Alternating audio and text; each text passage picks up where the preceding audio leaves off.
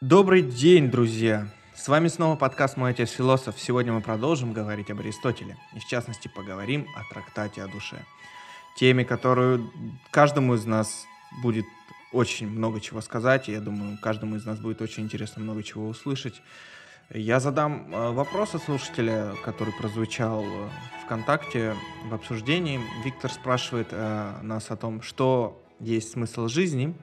И прежде чем ответить на этот вопрос, я думаю, мы как раз и перейдем к Аристотелю, который, я думаю, ответил на этот вопрос намного полнее, лучше, чем можем сделать это мы.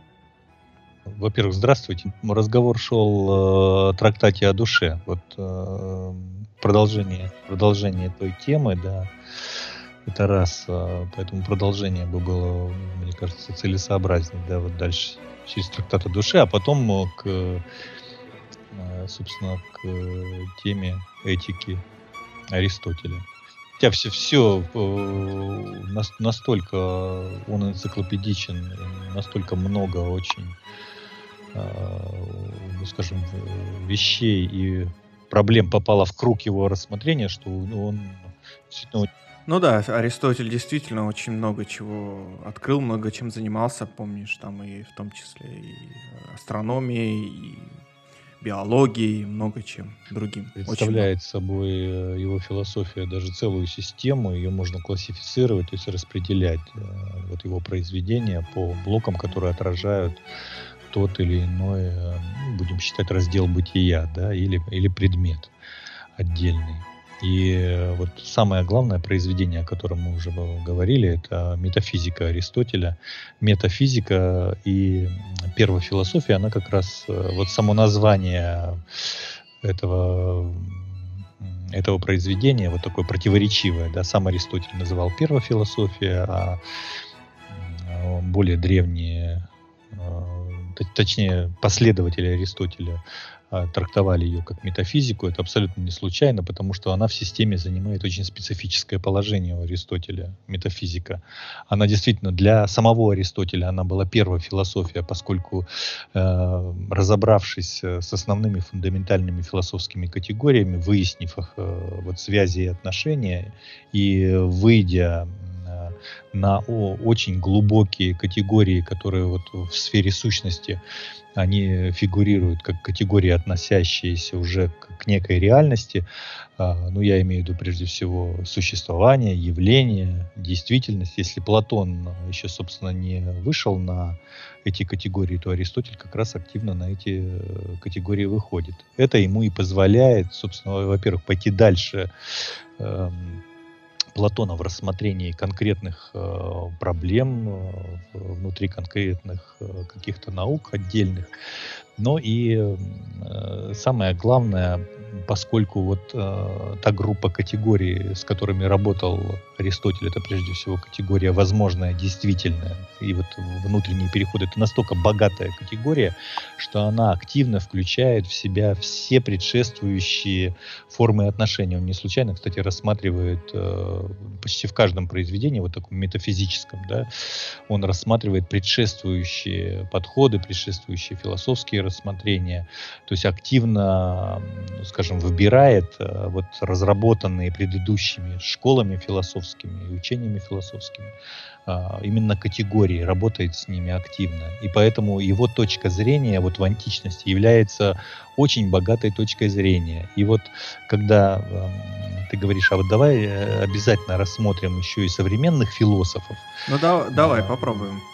Попробуем. Да, э, вот я и хочу в контексте, в контексте аристотелевской темы затронуть ту, ту проблему, вот, э, вот следом э, за Аристотелем, конечно, идет движение исторически, оно, име, оно есть, это движение, безусловно. То есть на Аристотеле ничего не прерывается да, в философии. Там, там нет периода паузы да, какой-то идут э, серьезные опять э, вроде бы люди за Аристотелем.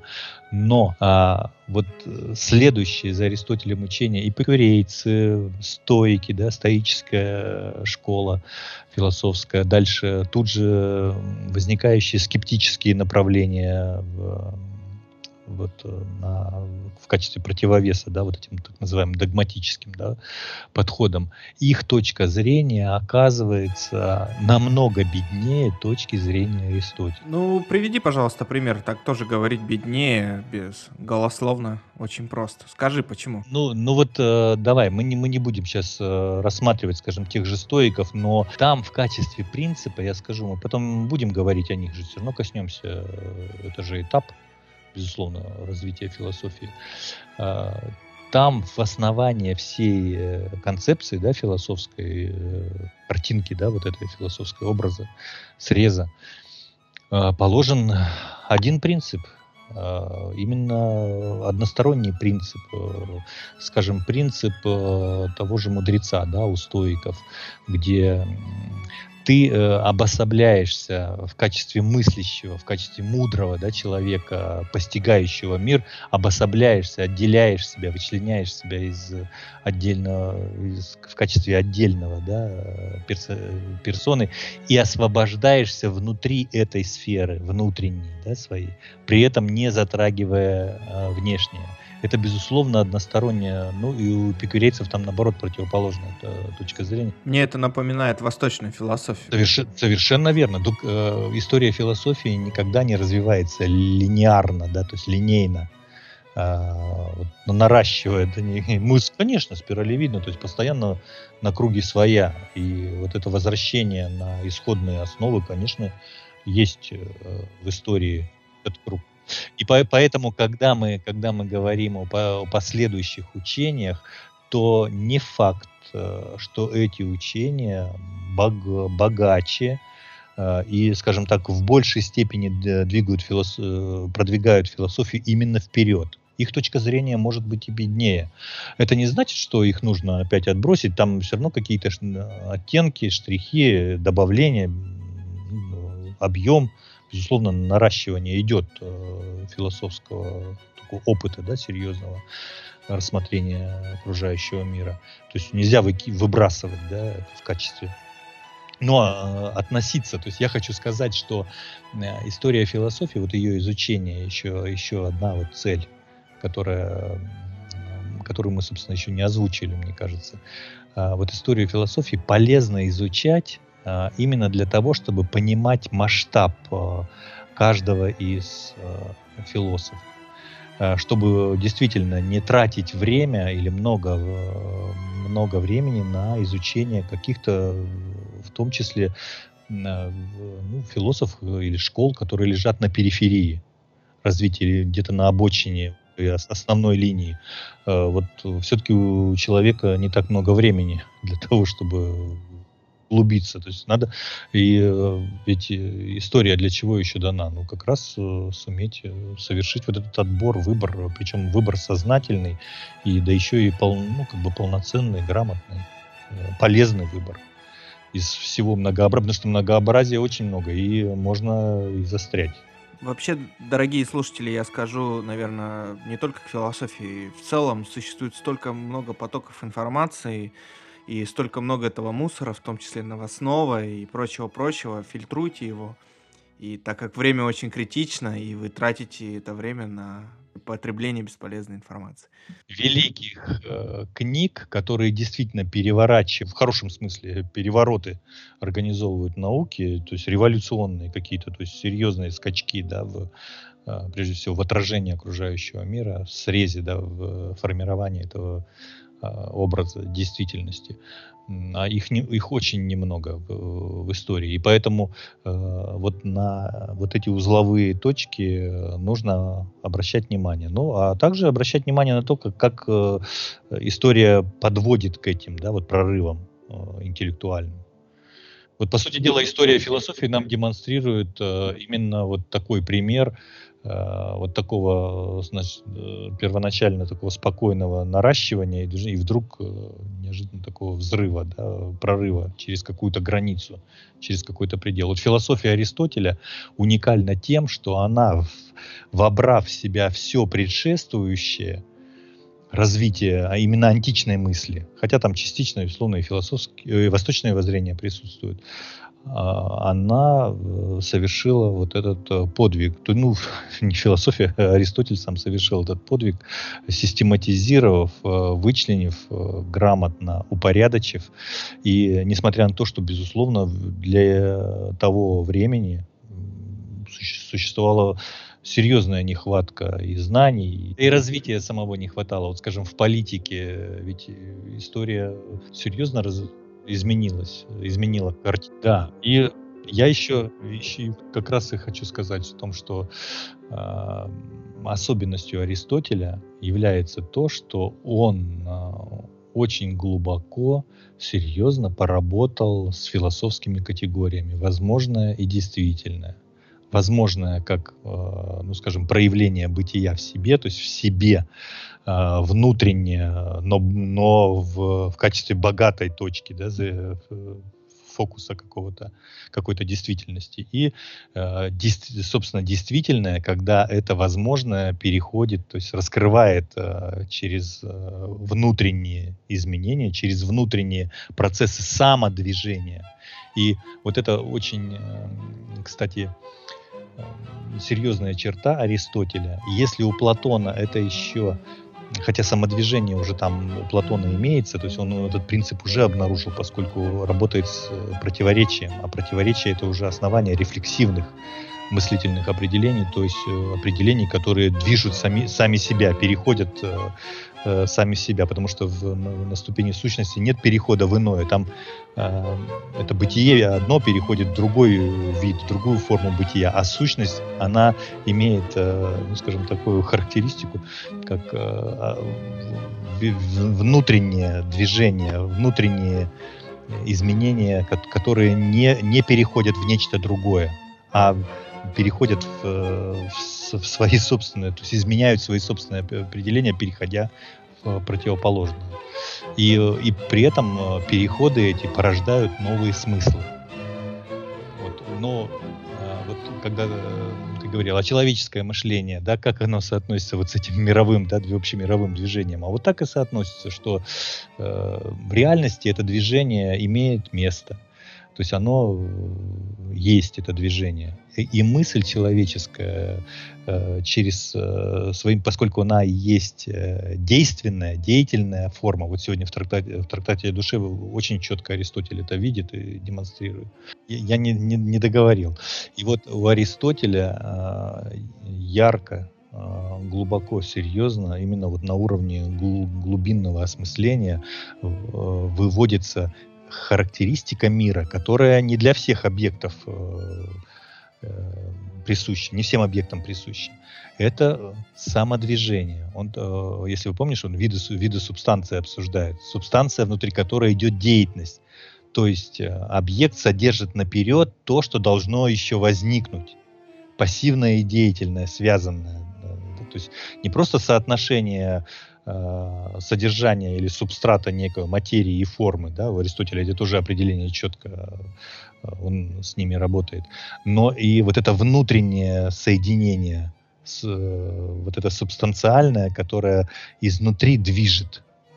И, и, наконец, абсолютная субстанция — это синтез э, вот этого объединения. То есть, когда мысль э, начинает, э, выходит на такой уровень да, действительного, что понимает саму себя как действительность, то есть свои собственные законы. Поэтому э, единственный человек, который вышел в античности на логику, это Аристотель. Больше никто не смог вот на таком уровне серьезном э, выйти на именно формы мышления в чистоте вот в этом виде. Поэтому, кстати, вот еще одно, один из, э, одна из характеристик Аристотеля. Почему он вдруг выходит на логику? До него ни Платон, ни, э, в общем-то, даже задач таких не ставят да, себе. А у Аристотеля вдруг вырисовывается область, да, где он рассматривает мышление как и я попробую ответить, почему. Я попробую. Э, вот смотри, мне кажется, так как Аристотель очень был э, голоден, так сказать, до знаний, ему очень нравилось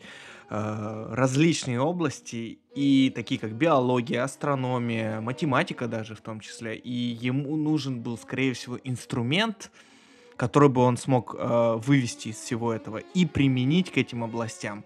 Поэтому и возникла логика. Я думаю, он из этого и вышел. Как ты думаешь, я прав или нет? Да, но э, я тебе скажу, ну, почему, а почему именно у Аристотеля? Ведь до Аристотеля э, много людей э, в той же античности, в, в Древней Греции занимались конкретными вещами, но у них не возникало. Они же э, тоже эта конкретика могла ставить перед ними такие задачи.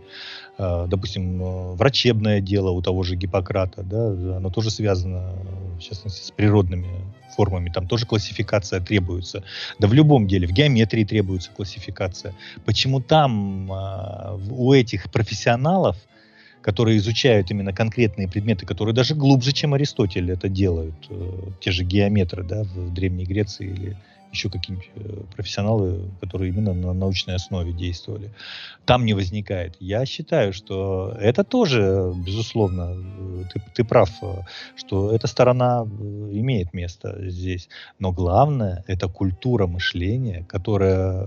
Почему он вышел на, на вот этот предел, на границу? Еще, еще раз говорю, вот если брать именно в логике развития категориальной, то переход от действительности, там через э, категорию необходимости, напрямую идет к понятию то есть к специфической форме, да, которая является, то есть, э, по сути дела, что такое понятие по тому же Гегелю? Да? Это, это бытие, в котором просвечивает сущность, в том числе действительность, как богатая характеристика существенных отношений, э, внутренних существенных. Сущность — это полное отрицание бытия, то есть она, она не видна видно э, непосредственно в видимом мире мы сталкиваемся только с бытием, да, вот с этим бесконечным изменением, которое вокруг нас происходит. А, а чтобы ты захотел двинуться к сущности, нужно отрицать бытие, то есть нужно двинуться вглубь.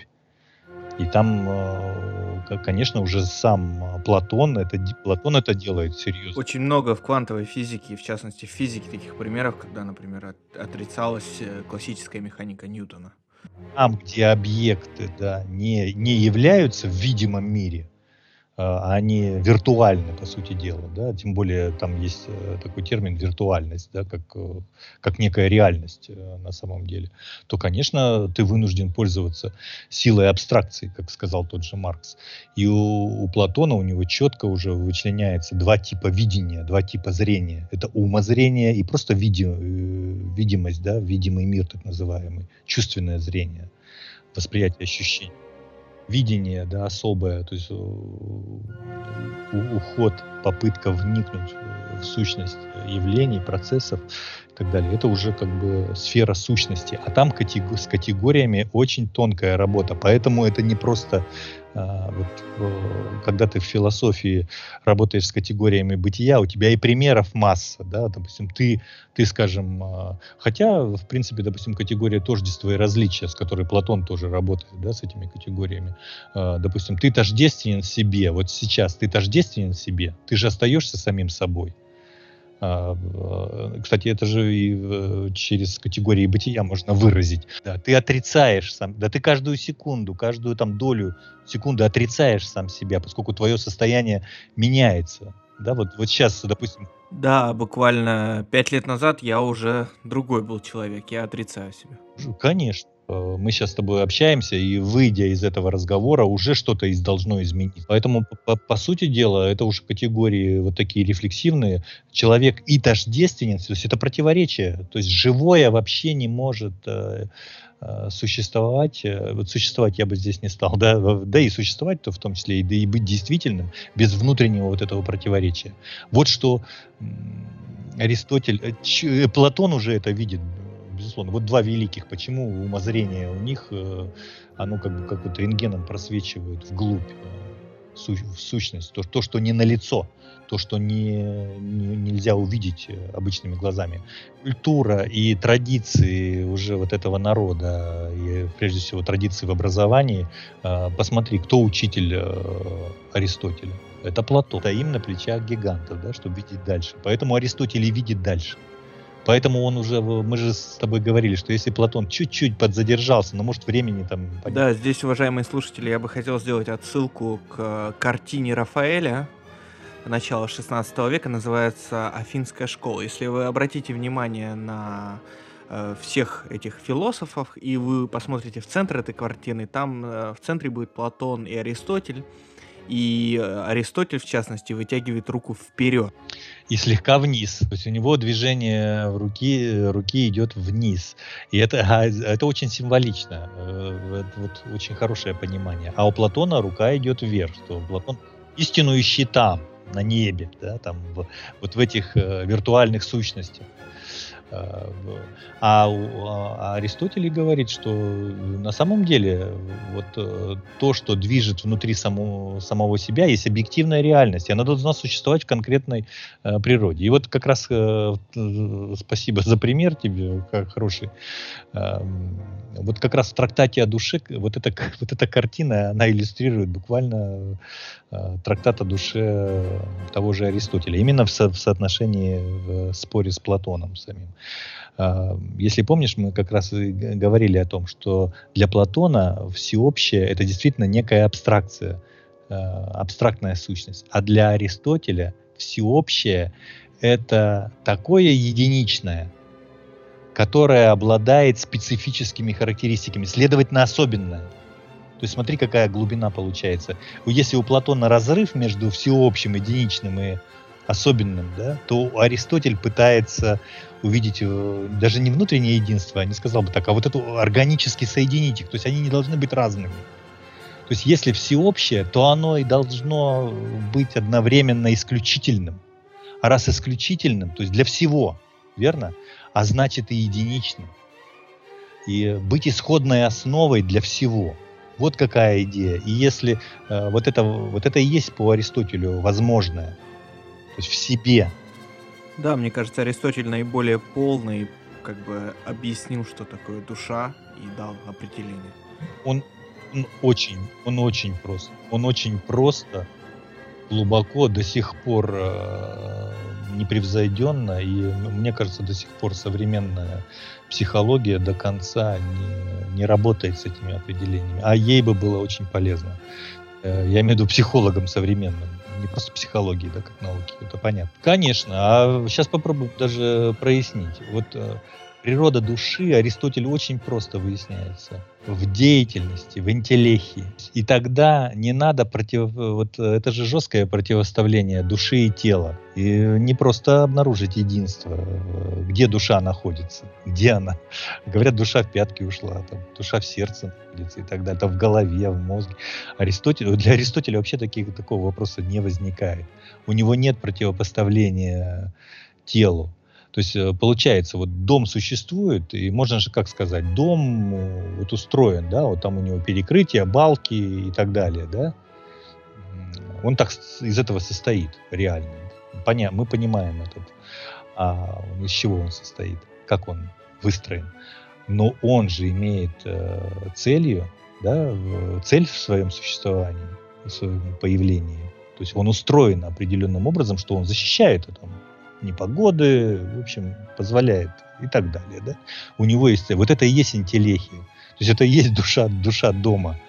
А, хотя вот разделить это, то есть если дом не будет устроен так, да, то он может и домом а, являться не будет, да, вот с, с, такой, с такой функцией, с конкретной, что он там хорошо защищает от дождя, там, от холода и, и так далее, и прочее.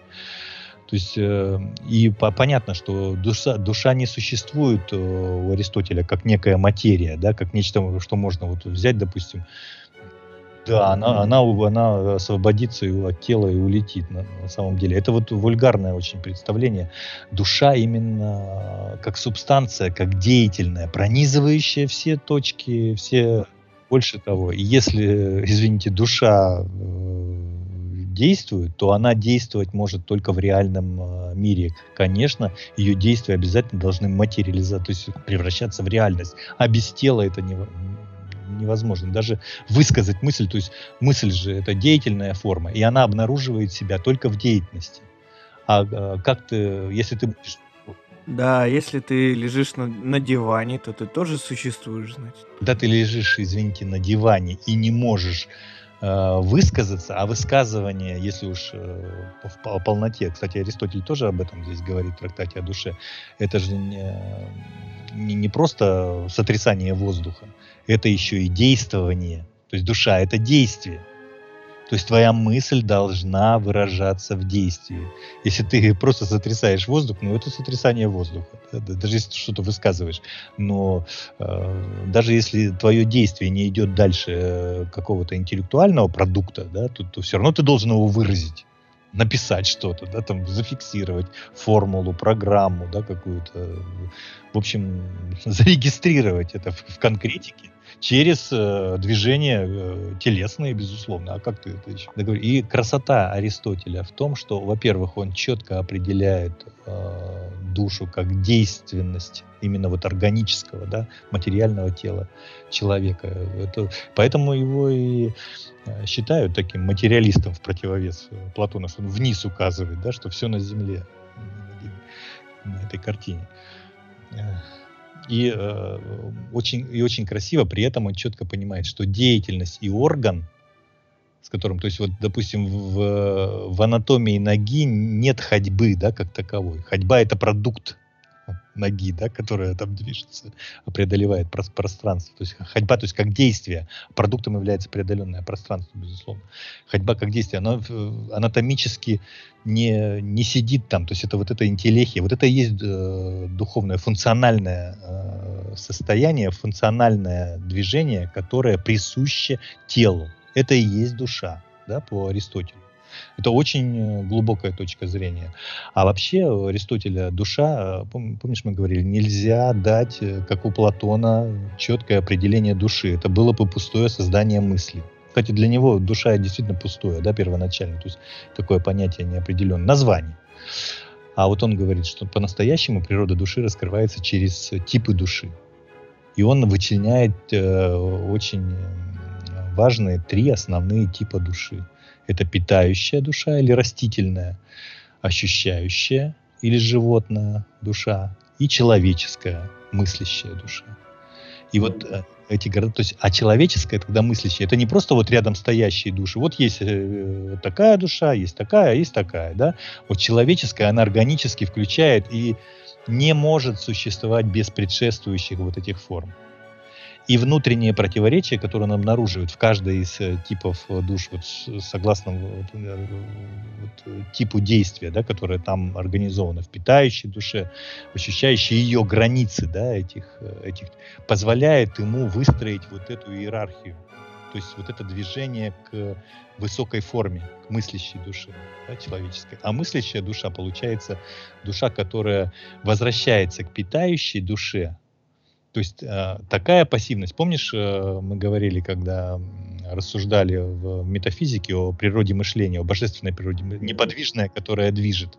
Так вот, выход э, в мыслящей душе на такую форму действия души, да, где пассивность и активность вместе, где аналитика и синтетика работают в одном, как говорится, движении, в одном действии. Вот что открывает Аристотель.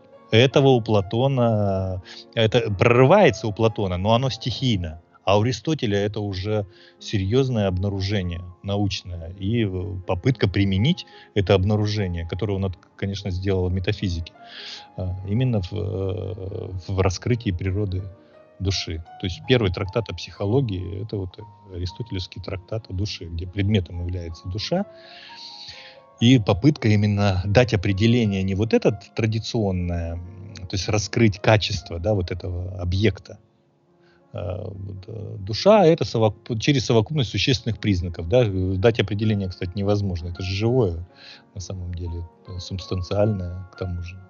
А именно через вот эту внутреннюю диалектику, где вот это восхождение идет э, по нарастающей, и человек выходит э, здесь как э, отдельное да, существо, которое удерживает, это особенность человека заключается в том, что он является одновременно и всеобщим, и единичным через мышление. Но при этом красота Аристотеля, вот если почитаешь сам трактат о душе, заключается в том, что он там, это вот сейчас очень серьезно относится к этике, он не противопоставляет разумное и неразумное в душе. То есть и это, и то, и это для Аристотеля важным является, и, и не прекращающим работать. И еще один момент, смотри, мышление, Аристотеля. Очень интересно, тоже от его открытия, я считаю. Это не просто способность, э, вот наряду с другими, как ощущение, э, там еще можно перечислить массу да, наших там память и так далее, внимание, да, человек, способности, именно психических способностей человека. Вот э, я считаю по поводу абстракции поговорить, если, если поговорить в частности про э, с точки зрения моей и моего вот технического понимания, про то, как я понимаю лично тушу, я выражаю, попробую выразить это в языке технических систем. Вот если у нас есть компьютер, да, это такая железка, у него существует определенная взаимодействие, да, в этой в железе, но чтобы компьютер стал живым, тебе нужно написать к нему программу, да, на, на языке который понятно будет этой железки интерпретировать.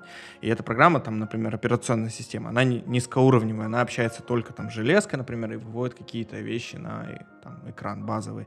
Потом существует интерфейс к этой операционной системе, уже там, например, браузер, который вы видите, или там интерфейс, который на экране показывается. И вы уже, то есть это следующая абстракция. Вот поясни, пожалуйста, правильно ли я понимаю, что душа — это в том числе тоже абстракция над телом, которая общается и является, так сказать, интерпретацией или фильтром для тела? Нет, эм, нет, не в правильную пошел.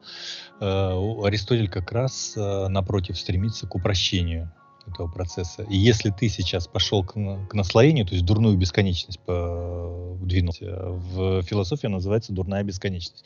У Аристотеля, э, поскольку он работает с категорией действительности и с рефлексивными определениями, то есть в сфере сущности, это это, это, это бесконечность актуальная. Он возвращает ее тут же. Там нет, там всего два, два, два по сути дела, один отражающий слой. И, э, и сейчас поясню, что я имею в виду. Аристотель говорит, что когда сигнал, вот в, когда он рассуждает о природе ощущений, э, которые возникают у животных уже, да, в, он как раз и говорит, что ощущение это не просто, он хотя и приводит там пример, что, э, допустим, отпечаток золотой печати на воске, да, вот э, как ощущение, как возможность. То есть воск как возможность принять в себя некую информацию, да, которая от внешнего мира. Так вот, это абсолютно неграмотно. Он там, конечно, сравнение у него, оно не, ну, любое сравнение неполнотой страдает. На самом деле, э, это сравнение не очень отражает то, что происходит. Аристотель говорит, на самом деле Э, идет э, встречное движение. То есть раз душа — это интеллехия, то есть деятельная форма, то есть э, ее сущность в деятельности, то она не может воспринимать пассивно. То есть э, машина железа. Кстати, вот эта проблема, о которой ты сейчас говорил и пытаешься ее выразить вот уже на современном уровне, да, техническом, она на, в истории философии э, называлась психофизическая проблема это проблема как раз о соотношении души и тела, да, как в телесности, вот, вот это, как в телесности это, эти изменения внешние, да, отражаются, да, которые, сигналы, которые поступают извне. Вот э, в нас же тоже сигналы извне поступают.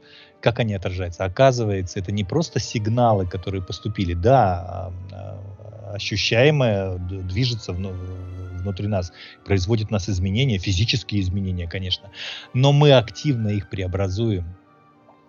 Мы активно их изменяем. Поэтому, когда ты видишь диск Луны, ты не видишь светлое пятно. Вот не факт, что, допустим, глядя на Луну, э, ты взглянешь на Луну, и, условно говоря, там, ну, чел, э, или не ты, ну, любой человек, да, взглянет на Луну, даже первобытный человек или смотрит на Луну, и смотрит на Луну, скажем, та же ну, земноводная, да, лягушка, скажем.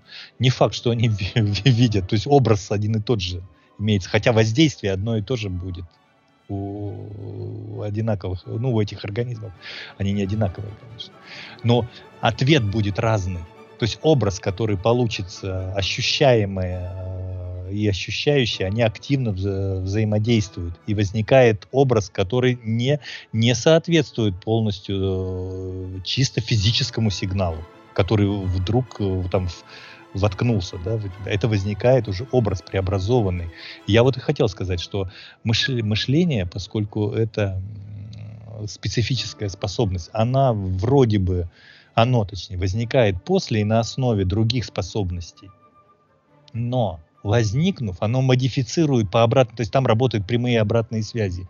И Аристотель говорит, что не надо в дурную бесконечность. Возникает вот этот цикл, где душа активно, встречая вот это изменение внешнее, которое на нее идет, да, она активно его преобразует в самостоятельный собственный сигнал. И ты видишь, э, видишь не сигнал, ты видишь не сигнал, ты видишь луну, ты видишь звезды ну вот смотри, я как раз об этом и говорю. Вот ты душа, она общается с твоим через душу общается с твоим телом. Как раз ты увидел что-то, ты почувствовал это, или ты, например, там обжегся, ты почувствовал это. Разве это не так? Кстати, Декарт попался на эту штуку, о которой ты сейчас говоришь, на вот эту, на вот эту проблему психофизическую. Он считал животных, поскольку он считал, что они разумом не обладают, ну, а ощущающий. Он считал животных автоматами, то есть э, реак, в, э, значит, воздействие и реакция. Да, вот есть воздействие, есть реакция. Вот как ты сейчас рассказал мне, да, посудил вот такой простейший, простейшая форма отношений. Воздействие, реакция, а на самом деле уже, даже уже у животного не, не, у него зачатки, поскольку в ощущающей душе уже прослеживаются зачатки мышления. То есть там уже, безусловно, это мыслящие существа, только мысль у них не представлена. Вот эта интеллехия, она есть и у них. Даже у растений она есть, но она там не вычленена. А у животных она вычленена в действии. Поэтому они в этом отношении более, скажем так, проницательны. И особенно высшие животные, да еще живущие рядом с человеком, которые буквально перенимают, а иногда и слова понимают, э, что от них хотят. Да? То есть звуковые формы, вербальные то есть они уже выходят на уровень, конечно, сами сказать не могут, нельзя сказать, что они полностью люди. Нет, конечно, но живу они и мыслящие. Они, они уже не просто автоматы и реагируют автоматически на, тот, на то воздействие, которое на них идет. Да? Они уже его именно встречают активно. Вот в этом и есть интеллехия, что она активно преобразует э, сообразно с внутренними э, проблемами вот, э, с внутренними состояниями. И это уже не, не, не полный сигнал, да, который должен э, как-то отразиться. Там уже все идет, идет сразу преобразование, обратная связь, обратное действие. А что случается, когда человек умирает? А что случается? Человек существо родовое, поэтому а, единичный, единичный, да, единичный человек э, действительно может еще, но человечество в целом нет. Поэтому человечество останется, а единичный человек, конечно, может исчезнуть.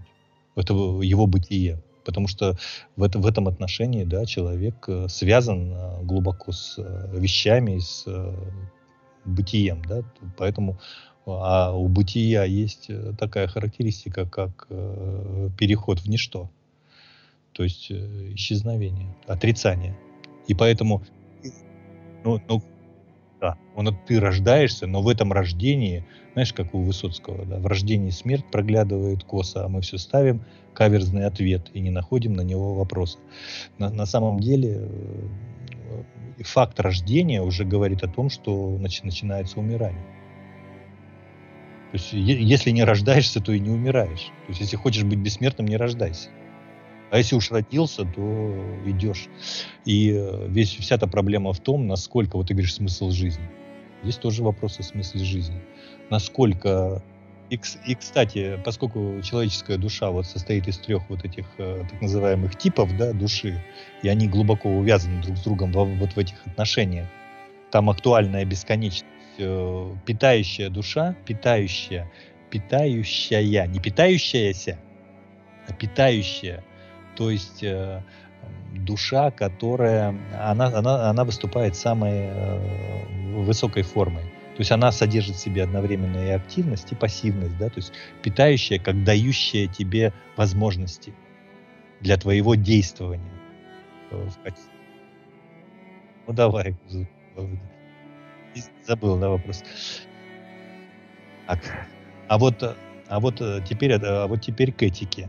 Аристотеля именно в трактате о душе. Там же красота еще его вот системы заключается в том, что это одна из первых систем, где э, хотя не, я, не четко это выражено, конечно, где предметы не просто примыкают друг к другу внешним образом, Я бы хотел немножко, да, вернуться к смыслу жизни и к этому вопросу. Как раз э, зачастую слышу очень много в интернете и, э, как их называют, мамкины философы, э, как мамкины атеисты, э, слышу такую версию, что на такой вопрос отвечают софистически и отвечают э, не Э, прямо о лукаве и ставя собеседника в как раз позицию, где невозможно получить ответ, и в то же время почувствовать себя немного глупым. Например, фраза в стиле «Какой вкус у красного?»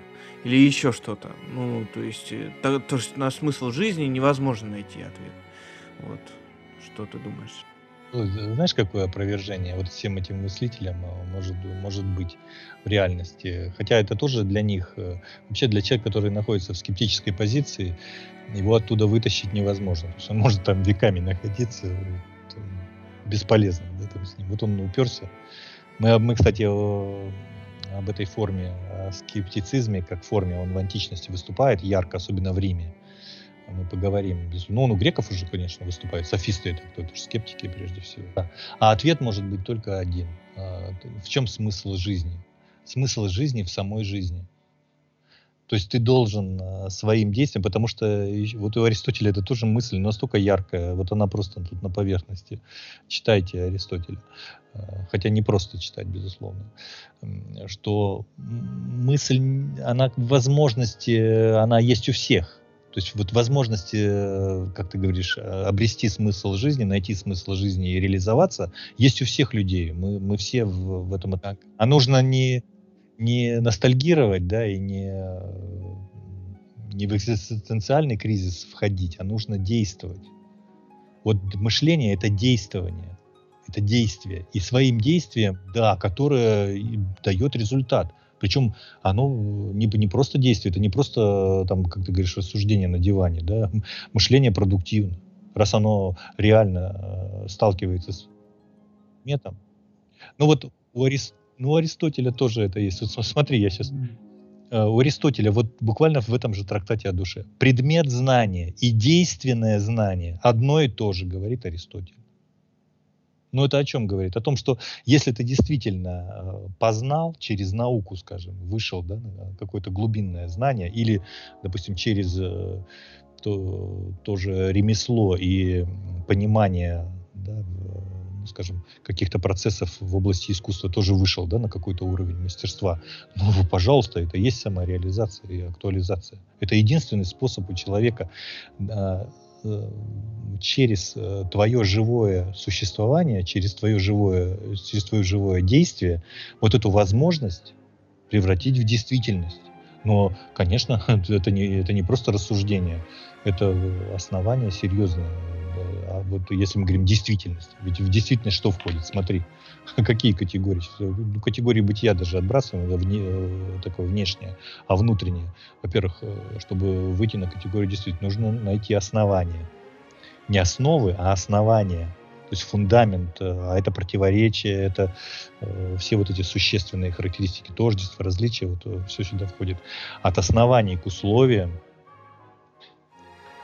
основание плюс условия, ну, основание к основанному, да, основанное через условия к существованию, от существования к явлению, от, явле, от явления, вот смотри, какая идет цепочка к закону, э, к закономерности, то, то что из, задает э, являющееся, да, и, наконец, только вот следующий ход э, в действительность. Смотри, сколько движений нужно. То есть, чтобы стать действительным, тебе нужно пройти какой путь. А если ты болтаешься на уровне бытия, вот как бы просто там ходишь по клубам, а, там прожигаешь жизнь, что это такое? Да, тусишь, ты, ты теряешь время, при этом твое бытие, а, помню, мы говорили, рождение есть смерть, то есть ты движешься к смерти, причем семимильными шагами, причем ты себя да, или употребляешь а наркотики. Это, это вообще уничтож, самоуничтожение. А, в общем, у меня тут вообще, недавно был разговор даже... с одним товарищем.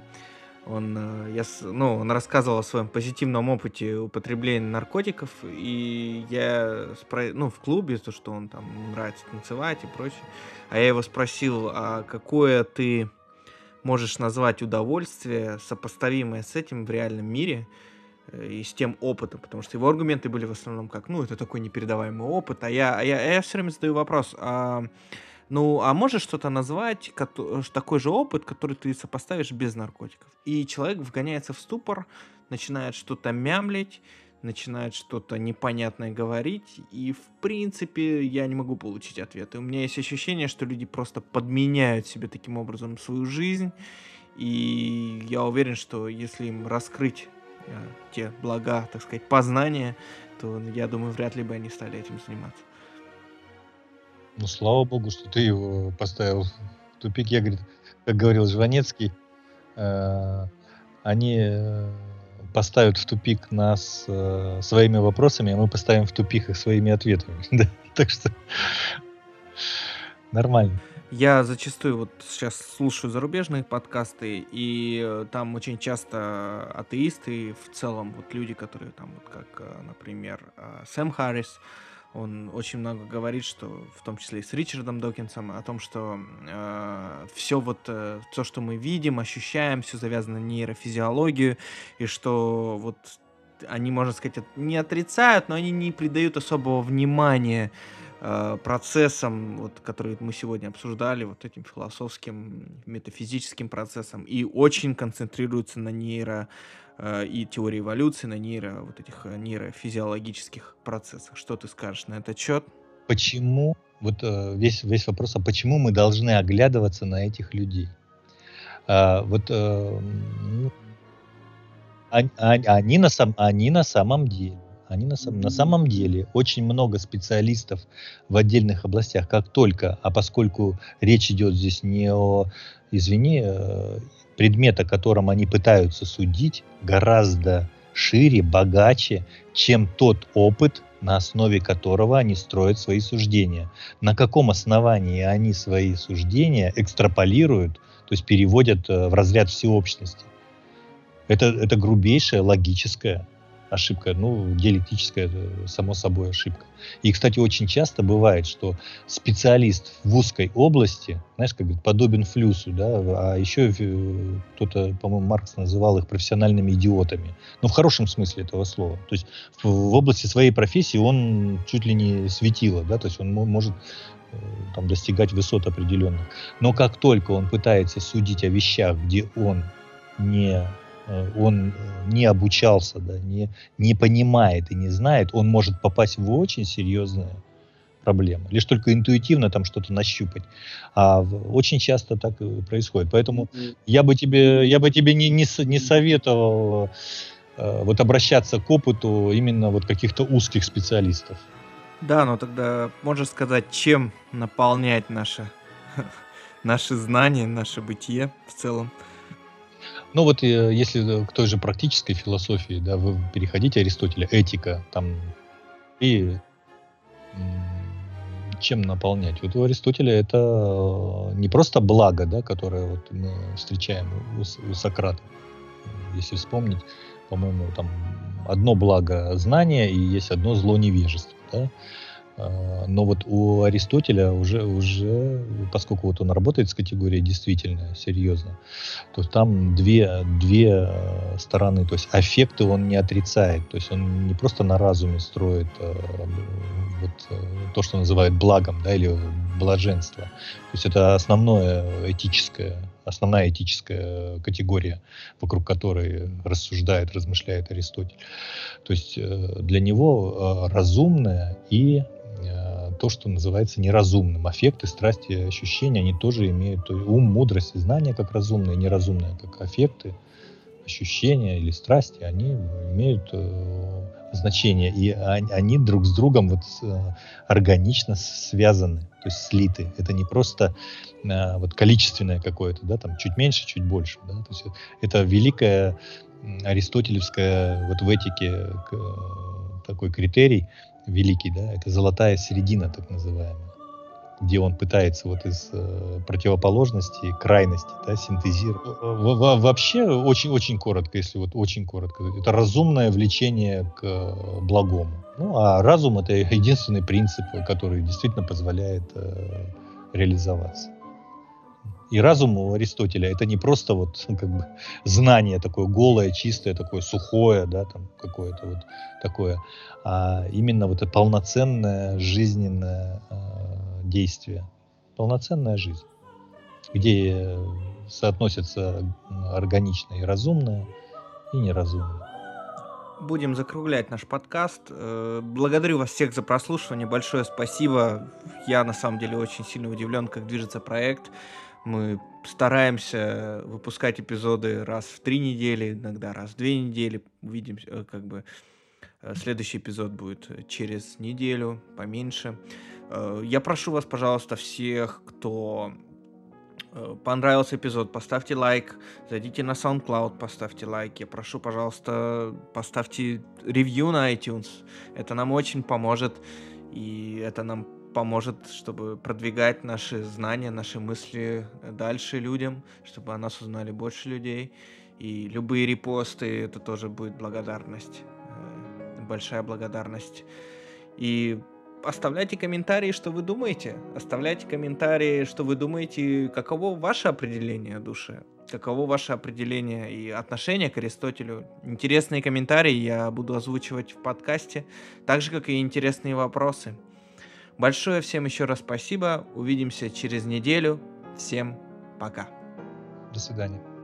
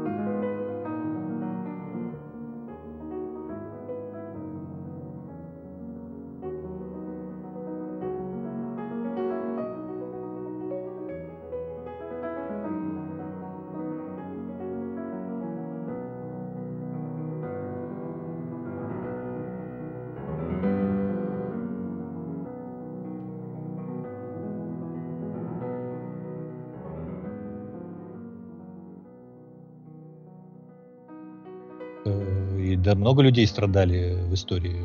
Почти все страдали в истории, что теперь их записывать? Э, нет, э, для истории это вообще не важно. И для человечества в целом. Э, как говорил тот же Гегель, несмотря на там, такое жесткое да, такое высказывание, даже циничное, да, несколько, что скажем, духу мировому, ему все равно, сколько жизней он положит в основание да, своего развития есть, есть э, такое высказывание. Поэтому э, на самом деле смысл жизни не в том, чтобы страдать. Страдай, пожалуйста, это твой выбор э, сколько угодно. А смысл жизни это действительно э, совершить, э, вот, то есть реализовать вот эту возможность быть человеком с продуктивными вот этими возможностями. То есть ты же ты это сделаешь, ты это оставишь людям. Это все будет для людей.